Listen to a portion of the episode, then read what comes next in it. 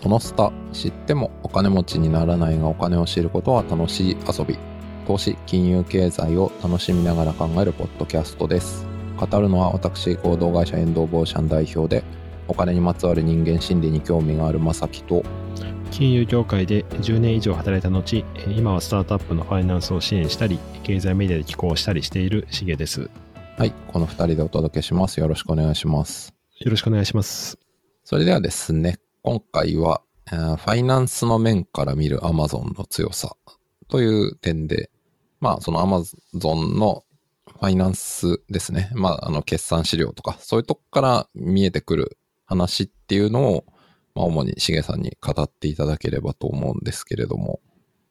はい、そうですね。はいあの、まあ、ちょっと Amazon ですね。まあ、どういうイメージなのかっていうところで、まあ、先に全体像をですね、先にお伝えすると、うん、私、あの、結構企業の分析、特に上場企業するときは、まず時価総額を見るのが結構好きでして、で、まず Amazon のですね、まあ、時価総額ですね、まあ、どれぐらいかっていうと、うん、えー、まあ、12月1日時点なんですけども、うん、えー、9742億ドルというところなんで、まあ、1ドル今135円ぐらいなんで、まあ、100、まあ、3、40兆円ぐらいという130兆円ぐらいというところですね。で、これちょっと結構下がってまして、一時ですね、アマゾン200兆円ぐらいとまで時価総額いってましたね。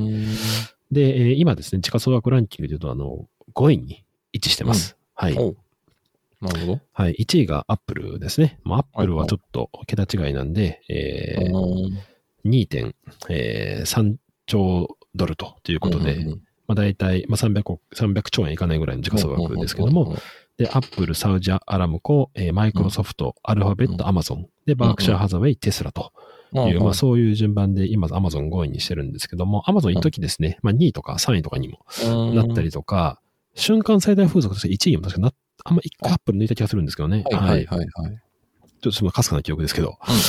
なんでまあ言って、あの、やっぱり世界の、まあ、明らかにトップの、まあ、会社ということですね。で、まあちょっと最近、いろいろ、まあインフレがあったりとか、まあなんかいろいろあったりして落ちたりはしてるんですけれども、はい。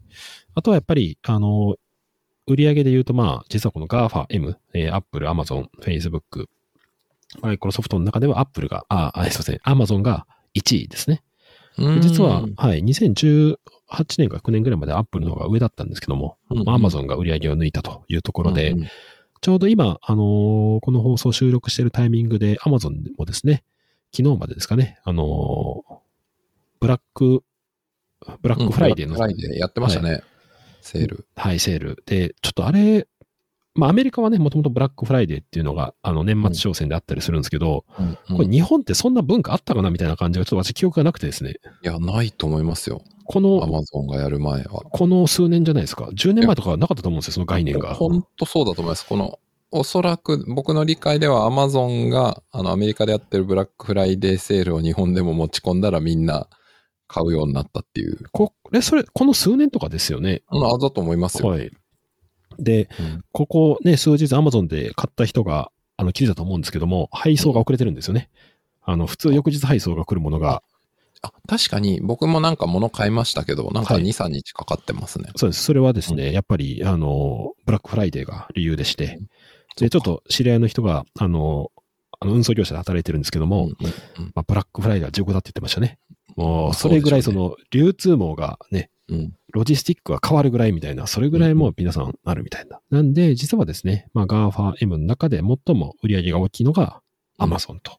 でも日本のですね、文化を変えるぐらいですね、ブラックフライデーっていう文化なんか日本なかったですから。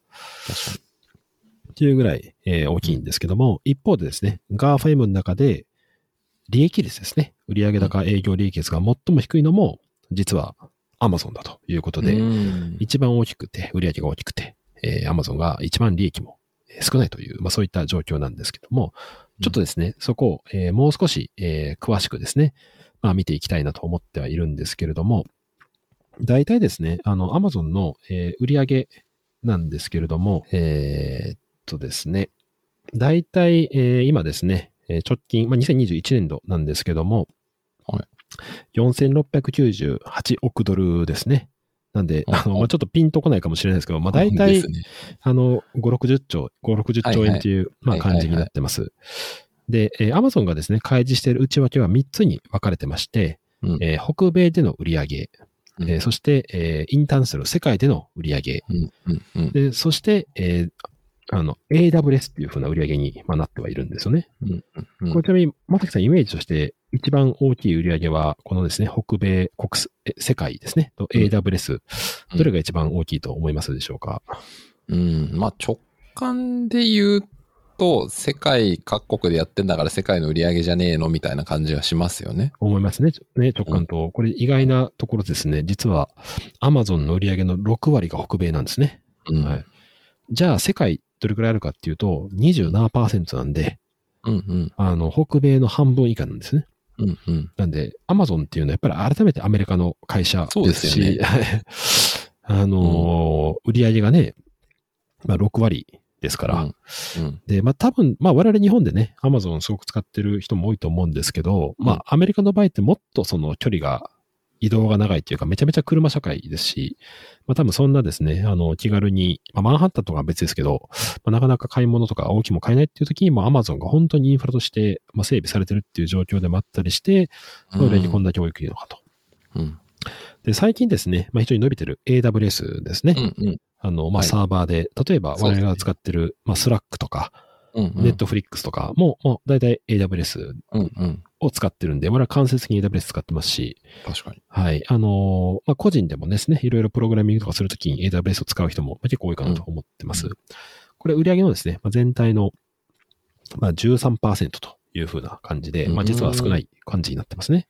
いや、でも、はいその、まあ、日本円換算で60兆円とかの13%とか言ったら、え、だって、はい。な何兆円ってことですよね。まあ、まあ、まあ言って、あの、そうですね。えーと、だから、ああ、そうですね。冷静に考えて凄まじいですまあ、けどね。冷静に、あの、まあ、それでも、あそうですね、8兆円ぐらいありますからね。はい、7、7兆円ありますので、むちゃくちゃ。まあまあ、それでもすごい、まあ、めちゃめちゃすごいんですけどね。ちょっと麻痺してます、感覚はね。うんあまりでかすぎて。で、じゃあですね、あの、まあ、売上で見ると、やっぱり北米が最も儲かってるっていうところではあるんですけども、うんじゃあ利益で見たらどうなのかというところで、まあ、これはですね、まあ、結構有名ではあったりするんですけども、まさきさん、うんまあ、北米国際、まあ、世界ですね。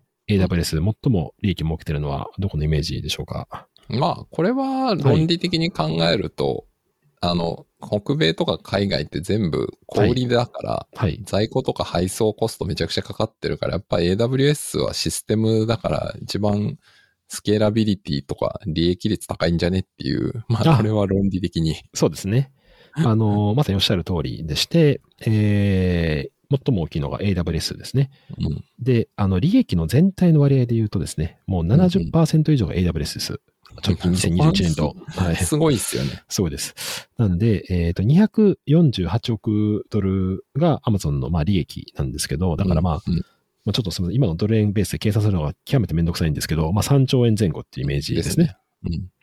そのうちの AWS の利益っていうのは、えー、185億ドルというところなんで、うんうんまあ、あのー2兆円超、強ということで、で、えー、Amazon ですね、2022年度のあの第3クォーターまで決算で数字出してるんですけども、うんあすごいです。第3クォーター見るとですね、うんえー北米と世界の売り、えー利益はマイナスになってて、AWS がですね、もう利益の100%超えてると。なんで AWS で利益が持ってるっていうのが今の Amazon の状況ではありますね。これ、ね、その情報を知るとびっくりしますよね。はいあ。れ、小売りで利益上げてる会社じゃねえんだっていう。そうです。Amazon は利益上げてるのは AWS っていうのがですね、ポイントになってきますね。驚きですよね。まあ、逆に言うと AWS っていうのがあるんで、まあ、そっちで儲ければいいっていうのがまずありますんで、うんうん。他に。の価格競争力はめちゃめちゃ強いですよね。あの、別に小売り、だから、アマゾンがやっぱすごいなと思うのが、うん。プライムビデオとかうん、プライムミュージックやってますけど、で、うんプライムビデオだと当然、ネットフリックスが競合になりますよね。うんうんうん。で、プライム、えーあビデオだとネットフリックス、ミュージックだとスポティファイが競合になってまあそうですね。両方とも、あの、その業界でシェア1位ですけど。で、それはネットフリックス、スポティファイは嫌でしょうね。アマゾンはもう値段を極限まで下げてきますからね。うんうん。だって、プライムビデオと、あれですよね、プライムの、あのー音楽と、普通のプライム入って、月つ、う月、まあ、5、600円と、値上げしうんて、ちょっと、そうですね。まあ日本だと月600円ぐらいとかですか？そうですね、値上げして600円ですけどね。で、アメリカはもうちょっと値上げしてるなんですが、うんいなんか、あの、1万円ぐらいアメリ。カはそうですね。はい。1万円以上だと思いますけど。はい。でも彼らはですね、あの、それを別に本業にしてるわけではないですし、うん AWS で利益を取ればいいので、あの、まあ、本当に、あの、コスパだけを考えるならば、プライムで入るのが、まあ、動画、音楽、あの、うん配送も早いみたいな感じで、まあ、メリットも取れるみたいなことをやって、まあ、でもそれができるのは、やっぱり AWS でしっかりと利益を稼いでるっていうのが、うん。うん。まあ、Amazon の状況ですね。はいはい。で、おそらくですね、ちょっと私の方にも書いたんですけども、うん。まあ、2000年代、2010年代ですね、まあ、前半ぐらいは、アマゾンはですね、まあ、利益を出さない会社だと、赤字ばっかりして投資まくってるっていう、まあ、都市伝説がありまして、で、まあ、それですね、あのー確かに2010、まあ、2、3年のうん。アマゾンのですね、PL を見ると、まあ、ずっと赤字ではあるんですけれども、うんうんあのーまあ、いろいろからくりはあるんですけども、直近で見るとアマゾンですね、まあ、しっかり利益出してます。まあ、利益。率で言うと、えっ、と、大体5%ぐらいですね。うん。うん。。はいい。ただ、先ほど申し上げました通り、売上の、えー6割は、あ、北米、約3割弱が世界ということで、うんアマゾンですね、あの、87%が、まあそういった小売りとか、世界的な売上で、うん AWS はわずか13%しかないと。うん一方で、利益は74%が AWS と、うん。これどうなってるんだというとですね、AWS の利益率30%を超えてますね。っていうのうがちょっとん。なるほど。はい。で、えー北米の利益率が、まあ、3%。うんで、まあ、世界はマイナス、えーまあ、いっぱい切ってるという状況になって、全体の平均で見れば、えーまあ、5%強というのが、アマゾンの利益率という状況ですね。うん。なるほど。で、あとですね、もう一点、あの、アマゾンで、まあ、ぜひですね、覚えていただきたいところはですね、うん。まあ、例えば、まさきさん、まあ、そんなに普段決算書を見ないと思うんですけども、まあ、1分間で決算書、どっか見てくださいって言われたら、うんまあ、どの数字を見るところが多いですかね。決算書前と財務三票みたいなのがあってってことですよね。そうですね。あって、あの、まあ、そんな難しく考えなくていいんですけど、例えば、まあ直感で見たら、はい。売上と利益いくらかなとか見ちゃいますかね。そうですよね。うん。で、まあ私もですね、こういう質問を結構な人にしてまして、まあ人によって答え違うんですけども、うん。まあ、売上見るっていう人もいれば、まあ営業利益を見るっていう人もいらっしゃいますと。で、あの、いわゆる経営ですね、経常利益見るっていう人もいますと。うんで、なんでその数字見るんですかって僕質問するんですね。すると、まあ、例えばある会社の場合は、いや、うちの会社の、あの、KPI が営業利益になってますっていう人もいらっしゃれば、まあ、粗利が大事なんで、粗利を見てますっていう人もいらっしゃいますと。えじゃあですね、Amazon は何を見てるんでしょうかと。これ Amazon ですね、もう1997年から、あの、これはもう宣言してます。はい、株主への手紙ですね。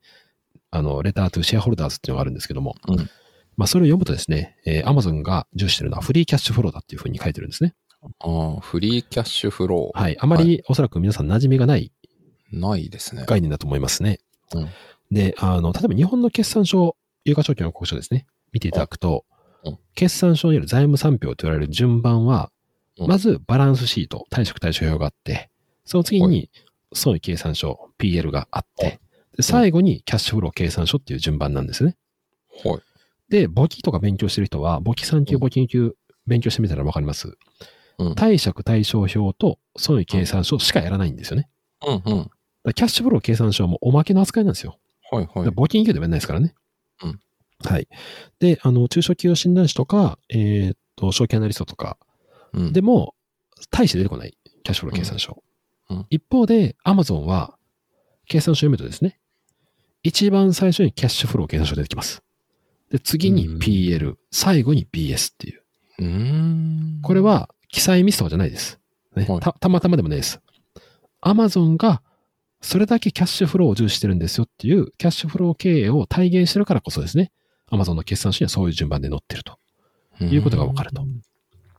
なるほど。で、まあ、せっかくちょっと簡単にですね、キャッシュフロー計算書、たま、まさきさんもそんなに馴染みないですよね、キャッシュフロー計算書って。あんま見ないっす。はい。よくわかんない。キャッシュフロー計算書、もう覚えるの3つしかないです。はい、簡単ですね。あ営業キャッシュフロー。これは、うんあの、ビジネスから得たキャッシュフロー。2うん番目、投資キャッシュフロー。これ、投資に使ったお金ですね。例えばはい、固定資産とかうん、あの、まあ、インフラに投資をする。はい。え3つ目が、えー財務キャッシュフロー。これはですね、うんえーお金を借り入れたり、えー出資を受け入れたら増えますし、まあ、お金を返済したり、えー配当したりとですね、自社株買いするとお金が減るっていう、まあ、このお金の動きがですね、3パターンしかないんですよね。ビジネスで儲けるか、投資をして使うか、もしくは増やすか、そして、えー財務のお金のところを、えー調達したり、返済したりみたいな。うん。で、これが、あの、キャッシュフロー計算書になるんですけども、はい。アマゾンはですね、えー重視してるフリーキャッシュフローって何かっていうと、営業キャッシュフロープラス、えー投資キャッシュフローっていうの、これを、うんえーアマゾンは重視をしてると。うん。で、まあ、例えば、えーまあ理想なのはですね、ビジネスから100キャッシュを得ました。そのうち50を投資に回しました。すると、100-50で合計50。これをフリーキャッシュフローと言います。まあ、どういうことかというと、本業から得たキャッシュフローの中で投資をして、うん。そして、えーフリーキャッシュ、余った自由に使えるお金っていう意味なんですよね。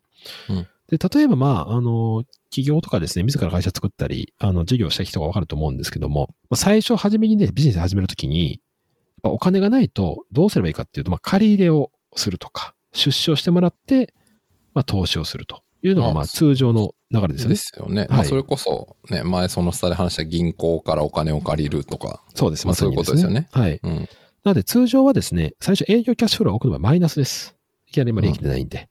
うんで、財務キャッシュフローを借りてプラスになって、で、それで投資をするんで、投資キャッシュフローはマイナスと。なので、営業マイナス、投資マイナス、財務プラスっていうのが、うんまあ通常のですね、あのーうんなんていうかうん、ビジネス初期ある。で、一番理想なのは、当然、お金は借りずに、営業キャッシュ内で、あの、投資をして、うんで、、返済するということなんですけども、うん。うん。まあ、アマゾンはですね、このフリーキャッシュフローっていうのを重視をして、えー過去です。ね、えーまあ、2020年段階では、過去、あの、15年ほど見てですね、ホールフーズの買収した時以外は、うん。すべてこのフリーキャッシュフローはプラスですね。うん。となると、すなわち営業キャッシュでめちゃめちゃ儲けてて、で、それをバンバン投資に儲けてると。うん。でも謎が出てくるんですね。うんさっき申し上げた通り、アマゾンですね、全く利益を出さないと。まあ、2010年代はですね、赤字の時もありましたから、そうですよね。特にその AWS が伸びるまでは全然はい。儲かってないっていうか、儲かってないなんていうか、利益が出てない体質ってことですもんね。利益が出てない。利益が出てないのに、アマゾンは営業キャッシュをバンバン儲けてて、投投資を営業キャッシュ内でしてると。となるとうん、なんでアマゾンは営業キャッシュめちゃめちゃプラスなのに、営業利益は出てないのかという。まあ、こういう疑問がですね、必然的に出てくるというところになりまして、うん。まあ、これですね、ちょっと話すと長くなるんで、かいつまんで2つだけポイント話すとですね。うん。えーまず Amazon は、えー確かにですね、営業利益は、まずマイナスですと。ただ、Amazon の、あの、キャッシュコンバージョンサイクル、これ Spotify の回でもご説明したんですけども CCC ですな。CCC というものですね。はい通常のビジネスっていうのは、まずお金、えー物を仕入れます。うん。在庫になれます。うん。うん。物を先にお金を払いますよね。なんで先にお金出ていって、でそれは物を売って、それで入金がある。うんので、まあ当たり前ですけど、先にお金を払って、後からお金が入る。だから資金繰りが苦しくなる。だから利益出てたとしてもですね、資金繰りとして借り入れが必要になるという。うん。うん。うん。別に極めて普通の話なんで、まあビジネス、皆さん B- D2C とかいれば、まあそうなるの分かると思います。はいはい。アマゾンはですね、えー、これ逆でして、先にお金をもらって、はあ。後から仕入れの値段を払うと。えー、はいなんでだろそういう仕組みがありまして、これ2つ理由があります。うんまず1点目なんですけども、Amazon ですね、さっきあった、あの、FBA、フルフィメントバイ Amazon であったり、うんマーケットプレイスをやってますので、うんえー物をですね、ずっと保管をしてるわけですよね。うん Amazon で。で、うんそれで保管料もらうんですけども。うんで、Amazon で物が売れて、売れたらですね、それをうん後から仕入れのをですね、その出品者に払うっていう順番になってくう。るので、ああ、なるほど。アマゾンに金が貯まる仕組みになってるんですよね。はいはいはいはい。えっと、だから、見方によっては、仕入れ値をかけずに、はい。あれですよね。物を仕入れられてる状態みたいなことですよね。そうですね。だからメルカリも実はそれに近くて、C2C の凄さはですね、メルカリ。在庫持たなくていいじゃないですか。だって、あの、在庫っていうのは出品者の人たちが持ってる在庫ですから。僕とかそういう個人の家が在庫ですもんね。在庫ですから。なんならそれを倉庫に集めてるだけっていうことになりますね。パネー。なるほど。ただ、これ一つ、あのーまあ、そういう説明が実際本でしてるんですよね。多くの Amazon の分析を。それは正しいんですけど、うんただ Amazon ですね、先ほどまさきさんも前回にお話しあったように、うん自ら在庫持ってるんですよ。そうですよね。マーケットプレイスだけじゃないんですよ、当然。それメルカリと違うとこですよね。メルカリと違うんですよ。うん。で、楽天とも違うとこです。うん。楽天も基本は出品者っていうやり方ですよね。うんうん。はいで。すよね。でも、アマゾンは最初から自前主義なんですよね。自前主義があって、あマーケットプレイスができた順番ですから。そうですよね。はいうん。ということは、あの、マーケットプレイスのところは確かに今のロジック通じますと。うん。自前主義どうするんですかと。自前で仕入れますよねと。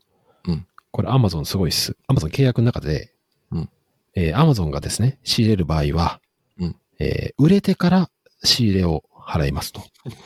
待って、どういうこと？そういう契約になってるんですよ。そんなことあり。あります。そうな、あのね、僕も謎が解けなくてずっと決算書読みまくったらですね、その一文発見したときに震えましたね。普えー通そんなことないですよね。はい。うん。っていうか、それ、交渉力強すぎじゃないですか？めちゃめちゃ強いで側す。めちゃめちゃ強いですそ。んなことあります？で、なんでですかというふうになったとしたらですね、うん。例えばまさに今、ブラックフライデーですけど、まあ、ここね、うん最近。うんうん。で、あの、アマゾンの決算書見たら面白いですけど、やっぱ第4四半期とかバーンとね、在庫増えるんですよ。で、それ全て引っ張られるんですけど、結局ですね、アマゾンが仕入れるってなると、量が半端ないわけなんですよ。でうん、顧客をたくさんアマゾン抱えてるわけじゃないですか。うん。なんで、まあ、いわゆるバイングパワーですね、交渉力がめちゃめちゃ強くて、うんじゃあ、あ、の、うちにそういう条件のまないなら、じゃあうちかい、あの、仕入れませんからって言われたら、うん卸先としては取引先失失うわけですよね。うん。うん。アマゾンがドーンとやってくれるとなっちゃうと、そこの支払い条件がちょっと厳しくても、うん。アマゾン取引せざるを得ないっていう、そういう状況ですね。っていうことは、その条件が成立している仕入れ先に対しては、例えば Amazon の倉庫に物はあるんだけど、はい。それをまだ Amazon 側は払ってないってことになるわけですね。払ってないですね。払ってない。そんなことあるんだ。だいわゆる買い掛け金ですね。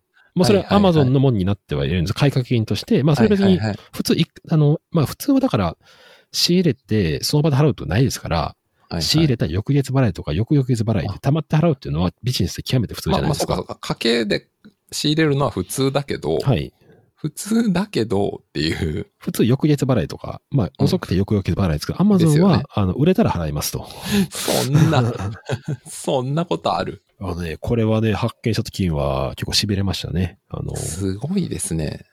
なので、Amazon はいわゆるキャッシュコンバージョンサイクルっていうのがマイナス30日なんですよね。はい、はい。マイナス30日っていうのは、売れる前に、1ヶ月前に、もうはいはい金が入ってくる。そっから売るっていう順番。うん。